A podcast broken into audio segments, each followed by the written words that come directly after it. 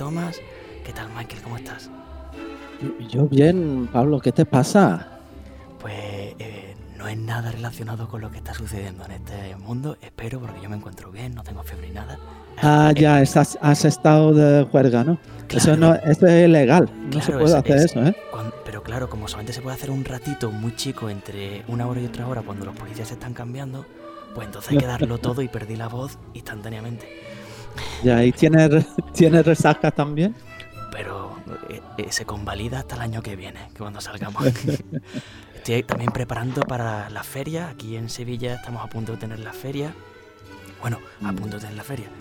Eh, e-, el espíritu lo sigue teniendo la gente, pero este año puede que ni en septiembre. Aún así aquí hay cuídate, Pablo, preparando los farolillos para hacer el alumbrado en el patio. Tú vas a lo, a lo tuyo, ¿vale? A organizarnos. Entonces, Michael, te dejo y, voy a saludar de paso a Juan. Y ya voy. Buena, Juan. Juan Velázquez, ¿cómo estás? Hola, buenas tardes, Michael. Hola, Pablo. Veo que tienes la voz eh, extremadamente dulce hoy. Aterciopelada, ¿no? Ya, ya, está sufriendo el pobre. Bueno, ¿qué tal? ¿Cómo estás, Michael? ¿Cómo te sientes? Muy bien, sí, pasándolo dentro de lo que cabe, bien, con escuchando muchísima música, muchos músicos están y orquestas, grupos están poniendo cosas muy, muy chulas en internet y, uno puede pasar horas y horas solo escuchando la, oferta que hay en, los vídeos. sí, sí, sí. Sí, la verdad es que Internet es una, es una plataforma genial porque ya no solo porque te permite descubrir el mundo, sino porque te permite probar tus propios proyectos, que es lo que estamos haciendo nosotros también. También, y te permite, uf, es impresionante, te permite saber si algo va a funcionar o no en pocos minutos. Es verdad, es verdad. Algo que antes se tardaba meses y una inversión de dinero brutal, ahora con dos, tres cosas puedes saber si, si una idea funciona o no. Ya.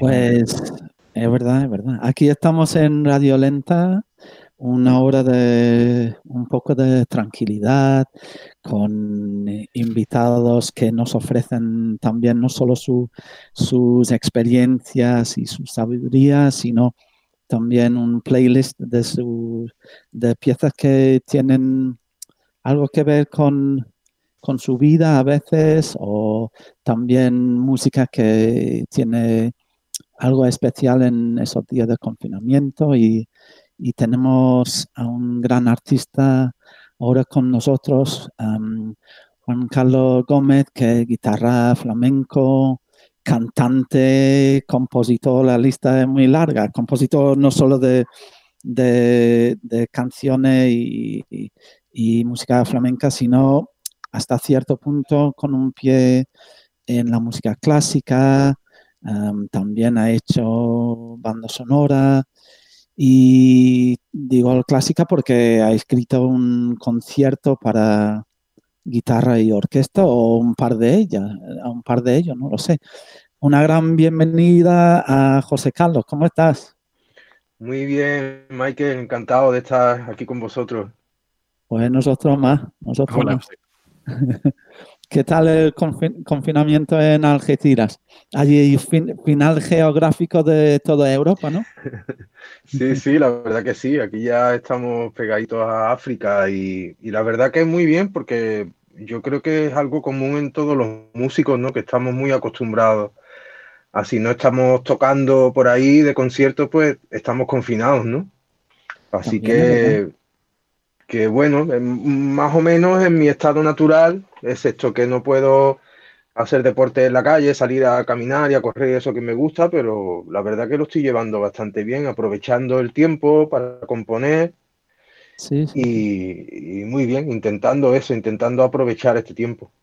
Tienes razón, ¿eh? porque para los músicos, eh, dentro de lo que cabe, creo que ha sido un poco menos eh, duro este, este tiempo porque, como has dicho, trabajamos mucho en casa, estudiamos, preparamos obras, eh, arreglos, composiciones, etcétera, y, no sé. Em, tú eres gran discípulo de, otra leyenda, quizás la leyenda en la guitarra y, la música eh, flamenca, eh, el gran Paco de Lucía, también de Algeciras, ¿no? Sí, sí, sí, yo he tenido la gran suerte de, nacer también en Algeciras, donde él nació, y la doble suerte de que mi padre de pequeño se criara en la misma calle que Paco de Lucía. Entonces, eso hizo que, yo desde muy pequeñito conociera a toda la familia y, conociera también a Paco y, y que yo mm, tuviera la oportunidad de, ver a mi héroe, de saber que mi héroe era de carne y hueso y de poder conocerlo desde muy pequeño, ¿no? Eso ha sido una suerte muy, muy grande. Sí, sí, sí. Y era como casi una parte de la familia, ¿no? Porque había mucho ir y venir, ¿no? Entre las casas de los de flamenco allí en Algeciras, me imagino, no lo sé. No era así. Claro, mi padre sí, eran como familia y yo, lo pasa cuando yo ya nací, ya ellos vivían en Madrid. Entonces, eh, Ramón de Algeciras, el hermano de Paco, que era el que más venía todos los veranos, pues me llevó mi padre a, a, su casa, que mi padre, Ramón, en las vacaciones fue a visitar a mi padre al trabajo y mi padre le dijo que tenía un niño con ocho años que tocaba la guitarra y entonces Ramón le dijo, hombre, llévamelo a la casa, que lo vea. Qué bien. Y, fui con una ilusión tremenda y a partir de ahí pues hice mucha amistad con la familia y siempre me trataron pues como si fuera familia de ellos, ¿no? Y eso ha sido algo imprescindible en mi carrera y, y algo que valoro cada día más. Sí, sí. ¿Y tú crees que es algo que entra en, en la música de, los dos, de Paco de Lucía y, y la tuya, el hecho de estar allí con la vista de África allí, eso, eso inspira hasta cierto punto la música y la composición allí o no? Yo creo que sí, porque este es un, lugar muy especial. Eh, la cercanía con ecos y luego este es un sitio de paso de muchísima gente. Aquí han, han vivido muchas culturas y, es un lugar especial. Yo recuerdo los flamencos de aquí con los que yo me, juntaba de pequeño. Para mí ha sido una escuela muy, muy importante. Y, es un sitio muy inspirador, ¿no? El mar, eh, tenemos los dos, el mar, el Mediterráneo y el Océano Atlántico, eh, mm. pegaditos los dos. O sea, es un sitio que, es muy, muy inspirador. Y él es, tu, em, bueno, era según tú, su, eh, tu héroe, ¿no? Pero es también la influencia más importante en tu música o, hay otra? ¿Hay otra influencia? Sí, por encima de todo está Paco. Sí.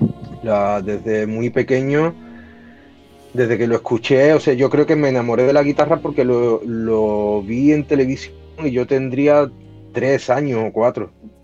Y, lo recuerdo perfectamente quedarme impactado y a partir de ahí ha sido como una obsesión el, seguirlo y el estar siempre pendiente de él y aprendiéndome las cosas de sus discos y, él te admiraba también a ti. Él te admiraba a ti, según lo que me dicen, él decía, le admiro mucho como persona y como músico, es verdad que él dijo algo así, ¿no? Sí, sí, es verdad que parece que, poquito antes de irse dejó, dejó grabadas unas palabras, un vídeo, donde, donde dice eso, ¿no? Que, le gustaba la música que yo hacía, que le parecía que tenía mucha calidad y yo creo que no hay un éxito más grande que la persona que tú más has admirado en el mundo te, admire a ti, ¿no? Para mí eso es, un, todo un, regalo, vamos, un premio. Claro. Para un violinista de música clásica sería, Juan, como si Paganini yo sé que hubiera escrito algo. Sí, algo similar, desde luego. Y qué casualidad que también tengáis uno de los apellidos y, vengáis de, en procedencia, me refiero, eh, tu padre con respecto a Paco, vengan de la misma calle y tengan ese, bueno, un apellido en común tienes tú, ¿no? Por parte de... Sí. O, sí, o un, por parte de su madre. su Sí, exacto. Eso es. Sí, qué casualidad. Sí, sí, es que al verdad, fin y al cabo muchas veces en, en sitios tan pequeños em, a veces se, se está emparentado de alguna forma, así que eso sería otro sueño a indagar posiblemente. Eh, antes que cuando, cuando comentabas lo de la localización, a, a mí personalmente eso siempre era algo que me llamaba la atención de los músicos de flamenco, que muchos venían de, de zonas más marginales o venían de, de zonas eh, más pobres de diferentes partes de, de España y, y sin embargo eh, luego terminaban deslocalizándose, incluso creo que Paco terminó viviendo en, en México al final, ¿no? Creo que al final dio el salto y se terminó quedando allí, ¿puede ser? Sí, Paco tenía una casa en México, yo creo que desde finales de los años 70, porque él era un, un gran nadador desde muy pequeño aquí en, en Algeciras, en la bahía de Algeciras. Sí. Yo lo que me cuentan que el tío se na- nadaba kilómetros y le gustaba Wow. mucho la pesca submarina. Y entonces llegó un momento en el que él conoció Cancún, en una época en la que Cancún estaba todavía virgen, Sí, y, claro. y le pareció que era el lugar ideal para desconectarse de todo y, y pasar sus vacaciones. Entonces estuvo muchos años yéndose los veranos allí y, y luego pues viviendo temporadas largas. Y, y bueno, él al final estuvo una temporada en Toledo y luego los, el último tiempo estuvo en Mallorca mucho tiempo. No, no lo sabía. Pero, pero sí es verdad que luego al final de su vida se fue, un, se fue con- no sé cuánto tiempo, pero se fue a Cuba y de Cuba se fue a Cancún de nuevo, que fue donde, donde tristemente falleció. Y hablando de, de México, la primera oferta musical que has propuesto, ¿no? Eh, tiene algo que ver con, con México, ¿no? Morelia. Sí, sí, es sí, sí, un- Morelia una es, pieza tuya que es para guitarra y orquesta o eso es. Morelia es una, una ciudad preciosa de México, es de la Eh, más donde- antigua, de la más interesante de todo México, ¿no? Totalmente, y además la, la- eh, yo creo que donde está el primer conservatorio, conservatorio creo que de, de Latinoamérica. No estoy seguro si de México o Latinoamérica, eh, está en Morelia. Y es una ciudad cultural, una, una maravilla. Y ahí estuve yo tocando en el festival de guitarra que tienen, eh, haciendo un concierto de guitarra flamenca, yo solo, y ahí me propusieron que si al año siguiente quería, quería estrenar un concierto para guitarra y orquesta. Wow. Y de, prime- de primera me pareció una broma porque yo nunca había hecho eso. Eh, y además coincidió que era el día de mi cumpleaños cuando me lo dijeron el director del, del festival eh, y yo que soy muy lanzado y me encantan los retos, pues le dije que sí, que me comprometía y que al año siguiente yo estrenaba allí un, un concierto. Wow. Que se llama Y- Morelia. Es el segundo movimiento, el concierto se llama Pasaje Andaluz. Ya. Y este segundo movimiento pues se lo dediqué a esta ciudad pues, por, por lo especial ¿no? que, que- que ha sido en, en mi vida, ¿no? por este, este encargo y, y aparte porque he pasado bastante tiempo allí y es una ciudad increíble.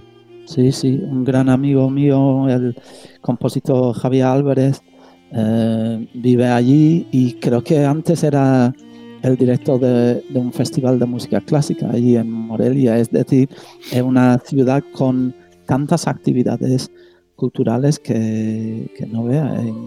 Es Sí, sí, impresionante. ¿eh?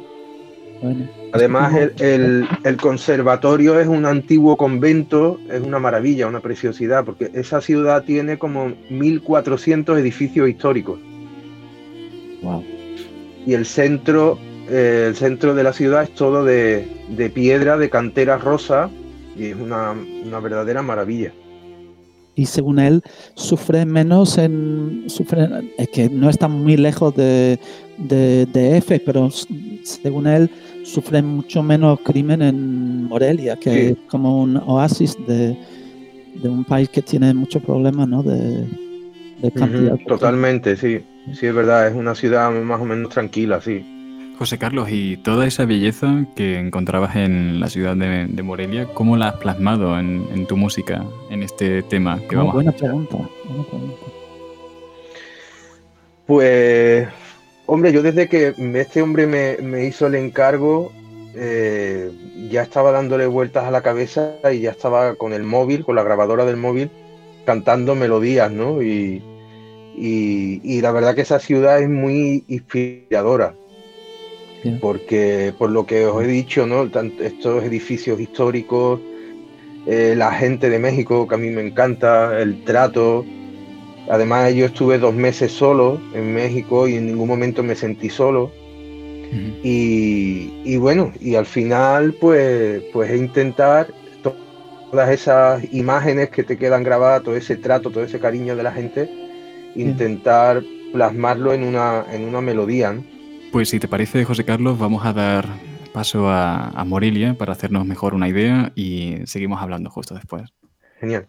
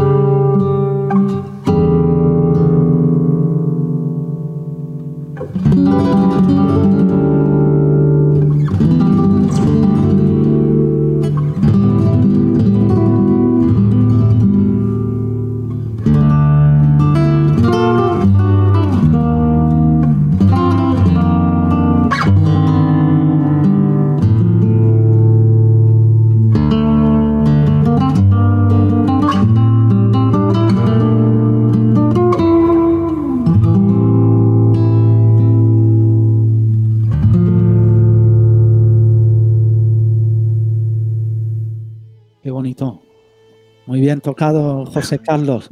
José Carlos. Muchas gracias. Gómez aquí con nosotros en Radio Lenta, disfrutando de su gran actuación en su propia música, su concierto para orquesta, Pasaje Andaluz, con este movimiento que hemos escuchado, um, que se llama Morelia, que era también un encargo del Festival de, Internacional de Guitarra, de, allí de Morelia, en México, una ciudad histórica, una ciudad preciosa y música también preciosa y yo diría música para el confinamiento perfecta porque es bastante optimista ¿no? en, en muchos momentos de este segundo movimiento, este movimiento Morelia. ¿Y qué tal la experiencia trabajar con una orquesta? ¿Era la primera vez eh, para ti grabar esto? Sí, grabar, tocar con una orquesta no, porque ya había tocado yo en el, en el Teatro del Liceo en Barcelona, en un espectáculo de, de Sara Varas, donde yo había compuesto música, había tocado con la, con la orquesta del liceo, pero grabar y, componer un concierto y toda esta experiencia así eh, ha sido la primera vez. Y la verdad que, me encanta, eh, es maravilloso eh, porque yo, yo compongo la guitarra, luego los arreglos los hizo Miguel Ángel Collado. Pero el componer la guitarra pensando que va a haber una orquesta y luego cuando tú escuchas lo que tú tienes en tu cabeza y lo escuchas plasmado ahí en, con todos los instrumentos, la verdad que es muy bonito, ¿no? Es, mucha magia, ¿no? Creo, José Carlos, perdón, eh, me, colé. Creo, José Carlos, que la, orquesta con la que grabaste era la, Sinfónica de Bratislava, ¿puede ser? Sí, sí. Así es. Y eh, quería hacerte una pregunta en relación con esto, porque, bueno, a veces me impresiona cuando escucho sinfónicas de, de, Europa del Este o en Rusia, cuando tocan música española, cuando, ya no solo cuando tocan música de compositores españoles, sino cuando tocan música de compositores rusos, pero inspirados en, en España me fascina la frescura y el carácter con el que lo, con el que lo tocan. Incluso a veces me, me gustan más esas versiones que, que, las de orquestas españolas. Y quería preguntarte si, si te fue difícil tocar flamenco o tocar música que sigue esa inspiración con una orquesta eh, de Europa del Este. Si notaste alguna diferencia por el carácter o dificultades expresivas. Eh, yo intenté hacer un cierto que no fuera demasiado flamenco, porque, porque sé que son dos lenguajes muy diferentes, ¿no? Es verdad y que, a mí me, suena... Yo no puedo con el compás flamenco, no entiendo nada. bueno, soy, claro, por eso soy inglés, pero bueno. es que son dos lenguajes muy, muy, muy diferentes, ¿no? Entonces, a veces cuando intentas unirlo es algo que como que no casa bien, ¿no? Y, y entonces yo intenté, además para mí eso me ha dado mucha libertad, el hacer un concierto que yo no me tuviera que ceñir al flamenco, sino yo he hecho música, la música que a mí me, me ha salido del corazón, ¿no? Y entonces, sí es verdad que el tercer movimiento es el que es un poquito más aflamencado, puedo decir, y ahí sí hubo un poquito más de, dificultad. Fue en, el, en, el, en, esa parte donde tuvimos que echarle un poquito más de tiempo, porque sí es verdad que cuesta un poquito que le den el carácter, ¿no? Y a veces eh, la, la, pegada, a lo mejor la velocidad en ciertos sitios. Claro. Eh, también ya sabéis que cuando vas a grabar con una orquesta, el tiempo es limitado, Totalmente cuando llega, si son tres horas, pues cuando ha llegado el minuto 60, te se levanta todo el mundo y se va y ahí te has quedado, aunque no hayas terminado. Es así, sí. El tiempo es limitado y las fuerzas también son limitadas, así que al final... sí, sí. Aún así, he visto que, que, en la música que nos has puesto había un momento en el que, como tú has dicho bien, eh, te independizabas un poco más del, del, carácter y la estética flamenca y comenzabas a como transformar el, digamos, la expresividad de la música comenzaba a transformarse como en algo más eh, cinemático o algo más que tendría que ver con, con el siglo XX. Entonces, eh, eso pienso que esos puntos que ha seguido me, tienen mucho de conexión con el público del, siglo XXI. Porque, por ejemplo, a veces eh, cuando escucho música de, David Peña Dorantes o estos músicos que también a veces siguen este tipo de estrategias de, de construir el flamenco en algo también comprensible para gente que no son del sur de España o etcétera, etcétera, eh, hace que de repente se dirijan a mucho más público y que mucha más gente sea sensible a su música. Así que me ha parecido que ha sido una estrategia muy inteligente la que ha seguido también. Qué bien, pues no, mm, la verdad que no ha sido adrede, pero me encanta que lo veas así, porque yo me sentí con muchísima libertad de hacer algo eh, no sé, lo único que me planteé fue el primer movimiento, lo hice como a, ritmo de paso doble, que a, veces parece un tango argentino, porque es prácticamente el mismo ritmo. y, a partir de ahí eh, agarré un hilo musical y empecé, empecé hasta que, hasta que lo terminé, ¿no? Y, luego en el segundo movimiento, pues lo primero que me quería hacer un eh, no quería ser típico adagio, ¿no? De guitarra y que se. Claro. Que estuvieras viendo ahí el, concierto Aranjuez, ¿no? Que es lo típico a veces, ¿no? Que quise hacer algo que fuera lento, pero que tuviera un poquito de ritmo, ¿no? Por eso salen. Lo primero que se me ocurrió eran esos contrabajos que salen ahí dando un poquito de, ritmo y es como si fuera una especie de habanera, ¿no? Parece, o algo así, ¿no? Claro. En fin, que, que, bueno, intenté que fuera algo musical que a mí me diera la libertad de, disfrutar y de pasármelo bien. Y que luego a, la hora de llevarlo al escenario también lo disfrutara tocándolo, ¿no? Que no fuera algo excesivamente complicado como para estar temblando dos horas antes de tocar, ¿no? Claro. Sino que fuera algo para intentar disfrutar de, de, tocarlo y disfrutar de que la orquesta también pudiera tocarlo eh, de una manera fluida con el guitarrista flamenco, ¿no? Que no fuera esa cosa de, vamos a tener que tocar flamenco y es otro lenguaje tal, sino... palabras mayores, claro. Mm. Y los, los, de Morelia estarán encantados, ¿no? Con la composición. Claro, claro, claro. Sí, sí, la verdad que, me, me, escribieron, me escribieron de la Embajada de México también y, y la verdad que sí, encantado. Yo he estado dos veces allí de gira y la verdad que que es un país que tiene muchísimos festivales de guitarra y muchísimas orquestas y, en fin, es, una maravilla ir por allí. Uno de los temas que también nos has propuesto y creo que será el que escucharemos a continuación eh, es precisamente de uno de los que han sido también una gran influencia, eh, ya no solo en tu formación, sino en tu inspiración, como es el cantador Camarón de la isla, ¿verdad? Totalmente, yo creo que Paco de Lucía y Camarón de la isla son mis dos grandes influencias.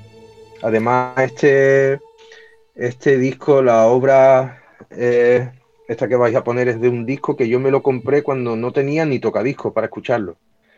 Y lo, y lo tuve, y tuve el vinilo en el mueble del salón, lo tuve yo creo que meses, hasta que mi padre me pudo comprar un, tocadisco. Qué bueno.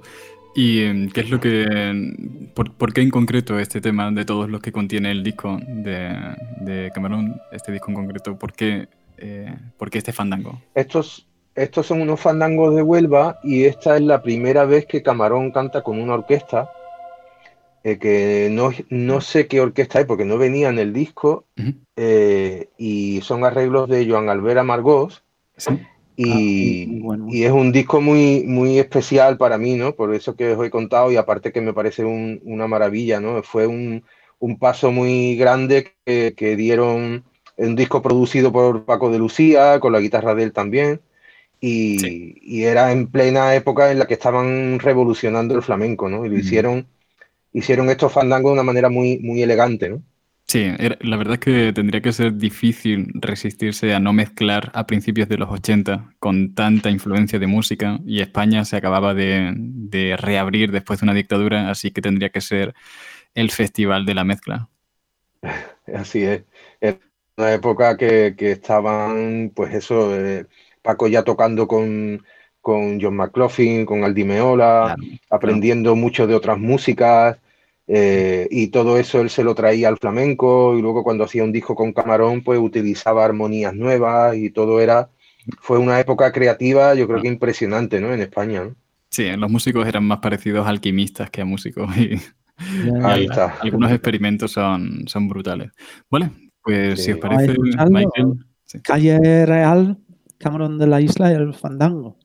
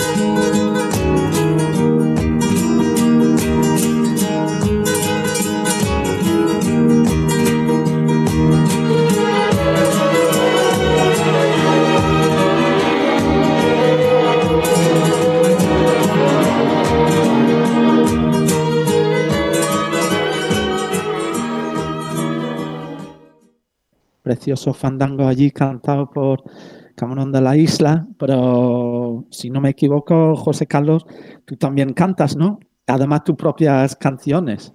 Sí. Ah, ¿no me has escuchado? Sí, sí, sí. Es verdad que cantas tú, ¿no? Y has grabado tus propias canciones y todo. Sí, sí, sí. La verdad que eso es algo que no tenía yo ni idea que iba a hacer en mi vida. Y, y la verdad que es, eh, todo eso viene porque eh, después de, pasar por un trasplante de riñón, que tengo ya hace 22 años, pues como que me cambió mucho la vida y, y uno como que empieza a descubrir que más, más cosas tiene para sacarle partido a su vida, ¿no? Y, y, entonces, como yo también, aparte de eso, empecé a, a componer para otros artistas, como Niña Pastori o mucha gente del flamenco, Duquende, también Pastora Soler, en fin, empecé a componer canciones y la gente empezaba a decirme que por qué no las cantaba yo.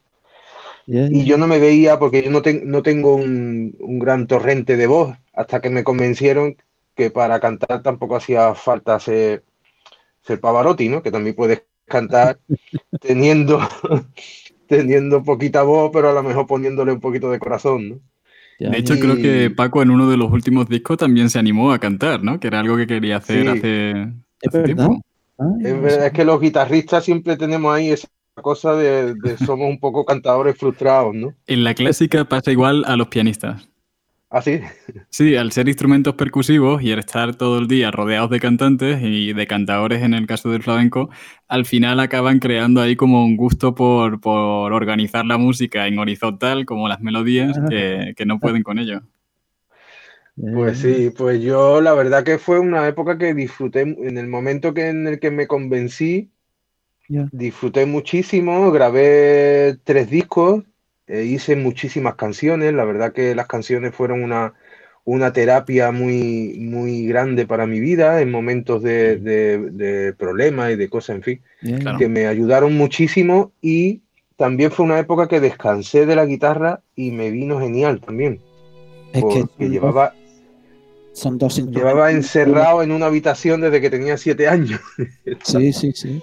Son dos instrumentos increíblemente eh, temperamentales, ¿no? Guitarra tiene lo suyo, vamos.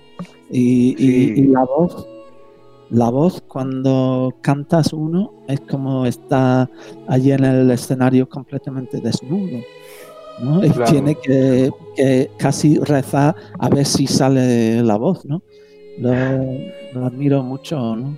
La gente, hombre, tiene la parte buena, es que no, no está el instrumento en en medio de lo que estás pensando y, lo que quieres eh, expresar al público, ¿no? la voz sale directamente y, yo por lo menos a mí me resultaba más fácil sin haber cantado nunca porque, porque claro, el, instrumento ya te, conlleva una tensión de que te salga todo bien, de que estés bien técnicamente, en fin. Que me parecía más fácil lo de lo de Quiere decir que no había mucha presión, ¿no? No estabas pensando en ti mismo como un cantante que tenía algo que, mostrar. No, no, no, porque yo, yo me sentía más un, un, cuentante, como que, estaba contando cosas, como que contaba mi vida a través de las canciones que como un cantante, ¿no? No, tenía esa cosa de, de la voz como como yo no tengo esa, esa gran voz ahí que demostrar, pues entonces yo lo... Como Tom Waits, ¿no? Que canta historias y, y, no tiene una voz, como ha dicho tú, de Pavarotti ni nada. Y, es, es. casi más íntimo uh escuchar poesía de, de, una persona sin gran voz, ¿sabes? No, no estoy diciendo. Sí, sí, sí, sí, te entiendo, sí. casi más íntimo, La experiencia es más te llega de otra forma, ¿no? Sí. Bueno, y, fue algo que por la operación de riñón, etcétera, era algo que tenía que dejar de tocar la guitarra o era una más bien voy a descubrir otro otro terreno musical o sí, fue, fue ocurriendo de una manera, eh, yo como con la operación estuve mucho tiempo en el hospital y todo esto, yo empecé a sentir también que, que algunas técnicas en la guitarra me, me, costaban un poco de trabajo, de la mano derecha, ¿no? Y entonces, eh, entre eso, entre que eh, lo que lo que me costaba hacer un pasaje musical de guitarra de, cinco minutos, con ese trabajo hacía, podía hacer cinco canciones. Me resultaba mucho más fácil hacer canciones, ¿no? Y, y, empecé a verle un poco el color por ahí. Y al final todo me fue llevando y me convencí. Y, y bueno, hice un primer disco que nunca salió, que eso ha sido lo peor que me pasó en mi vida, porque esos fueron cuatro años esperando y ese disco nunca llegó a salir. Ah. Y, bueno, y luego ya me hice un estudio en Madrid, me hice un nuevo disco, ya, ese, ya me lo hice yo con mi propio sello. Y, bueno, salieron dos discos, hice conciertos y, la verdad que, que, lo disfruté muchísimo, la verdad mereció la pena esperar, ¿no? Aunque sea una espera muy incómoda. Yo he tenido una experiencia similar, ¿no? Con, composiciones mías que eh, la casa de disco, el sello de, disco decide por una razón u otra no sacar nunca esas cosas mías ni, ni de otros compositores que he grabado y uno empieza a pensar, bueno, sonará mal, ¿no? Y luego viene el día y, lo sacan. Y eh, es una situación en la cual, en la cual los artistas estamos un poco indefensa. Totalmente, sí. A mí eso fue la peor experiencia de mi vida. Y, al final, bueno, de todas esas experiencias, eh, eh, todo se ha convertido en música y, no me arrepiento de nada, no lo volvería a pasar porque al final son experiencias que, que, luego lo, vuelcas todo en tu, en tu música, ¿no? En la manera de, transformar todo eso, ¿no? Sí, sí, sí. Como están transformando algunos artistas, bueno, muchos, eh, el confinamiento y, la tragedia, ¿no? De, de, los días que estamos viviendo ahora de, en arte, ¿no? Y algo Eso bonito puede salir de, las cosas más difíciles. Totalmente, yo pienso que es así. Y José Carlos, después de esta cercanía que terminaste teniendo con, los años con, el cante flamenco, ¿notaste alguna evolución en tu forma de tocar la guitarra? Como empezaste a notar que tratabas de imitar palabras o frases con tu guitarra de forma que antes no lo hacías. Yo, bueno, tengo que decir que no, que lo que yo cantaba no era exactamente flamenco. O sea, lo que yo cantaba eran canciones aflamencadas. Entiendo. Eh, ¿Saben? Eh, eh, a veces más cercanas al pop.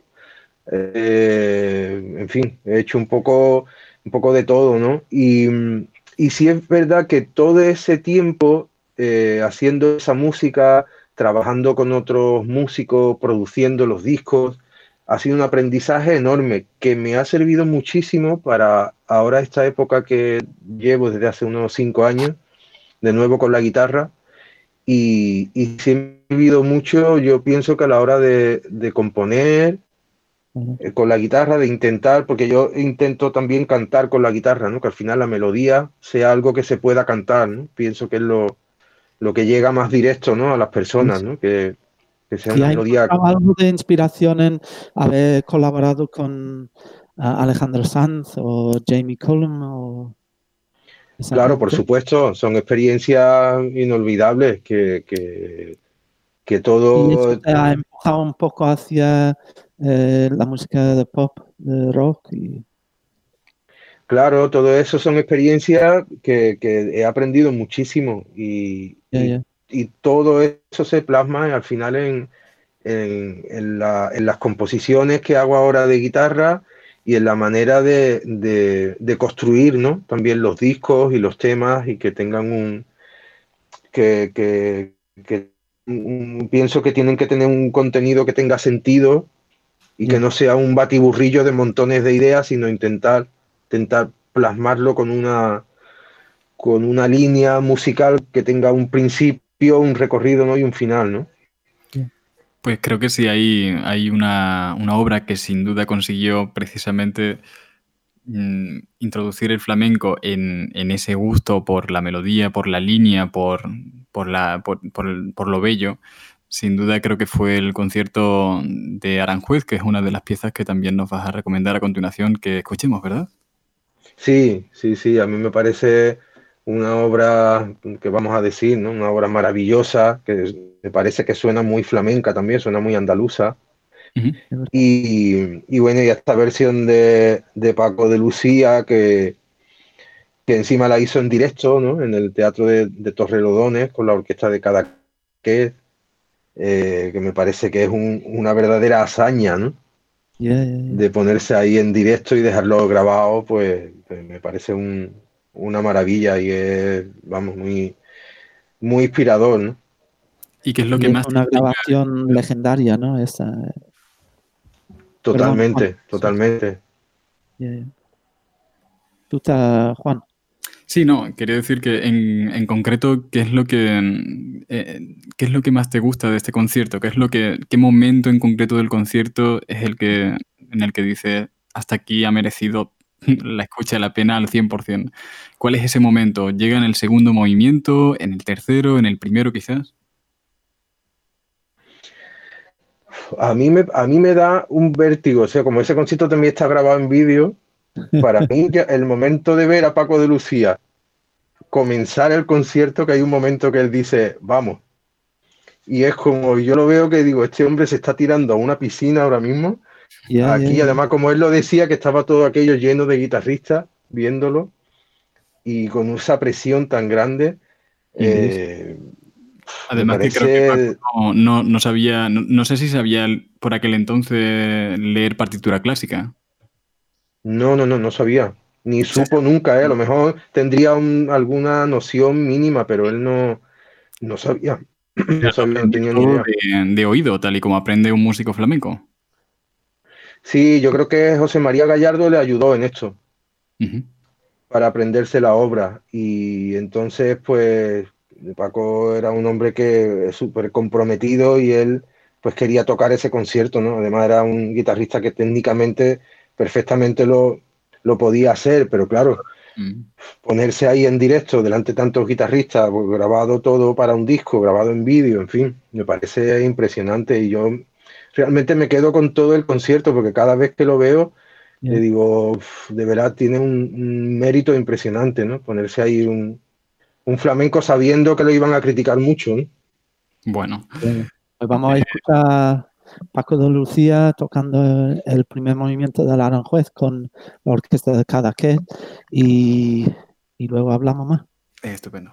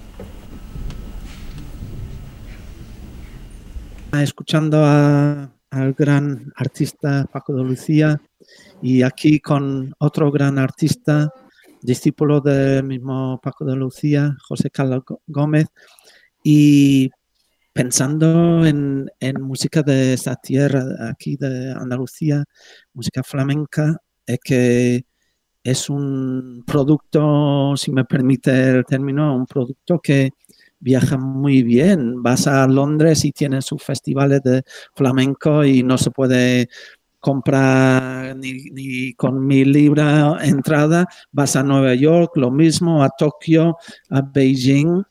Em, ¿Hay sitios en el mundo, José Carlos, donde no se gusta, no le gusta el flamenco? Pues no lo sé, porque yo la verdad que he recorrido casi todo el mundo y, y es impresionante lo que, lo que gusta el flamenco. Yo creo que gusta más que en España, realmente. puede ser, puede ser. Sí, es impresionante. Y por ejemplo, la guitarra flamenca en especial, el país donde más me ha impresionado es en Irán. Wow. Irán tiene una afición a la guitarra flamenca impresionante. O sea, una cosa que yo no he visto en ningún sitio. Qué fuerte. Yo, he estado ya un par de veces y, y, de verdad que me he quedado impresionado. Y, la segunda vez que estuve, ya estuve haciendo como una pequeña gira. Y en el pueblo más recóndito, detrás de ahí una montaña, una masterclass y 60 personas en una masterclass de chavales y chavalas eh, queriendo aprender. no sé, una pasión por la guitarra flamenca impresionante, que no es ni por el baile ni por el cante, es solo por la guitarra. ¿Es quizás porque tengan algún instrumento tradicional similar a la guitarra flamenca? Mm, bueno, sí, pero igual que lo pueden tener en Turquía o lo pueden tener en, ¿sabes? Marruecos, no sé por qué les viene lo de la guitarra, es algo, pues no sé por qué, y Paco es Dios allí, y, Paco nunca tocó allí, y, y el homenaje más bonito que le han hecho a Paco cuando falleció, se lo hicieron en Irán. ¿Cómo fue ese homenaje? Pues fue casi como una misa, yo creo que está por ahí por internet, era una cosa solemne, preciosa, eh, sí, sí, muy, muy, muy bonito, sí, sí, es impresionante, porque Japón, por ejemplo, eh, eh, son unos grandes aficionados, pero sobre todo al baile, a la guitarra también, ¿no? Pero hay muchísima afición al baile en Japón. Y al cante también, ¿no? Y hay gente, y hay japoneses y japonesas que, que cantan flamenco, ¿no? Eh, y, bueno, y en cualquier sitio donde vaya, yo la verdad que, que, uno cuando va por ahí se siente muy, muy valorado y, la gente tiene el flamenco como una música muy especial, ¿no? Aquí estamos terminando el programa hablando de, de flamenco, pero mencionando países como Japón e Irán, que no hubiera, pensado eso. muchísimas gracias a, José Carlos Gómez, gran artista, gran guitarrista y, mucha, mucha suerte para futuros planes que seguramente después de, un par de meses vamos a ir eh, retomando conciertos, etcétera. Y muchísimas gracias a, a Juan Velázquez y a Pablo Madrid. Gracias a vosotros y a ti, José Carlos muchísimas gracias, he pasado un ratito muy bueno.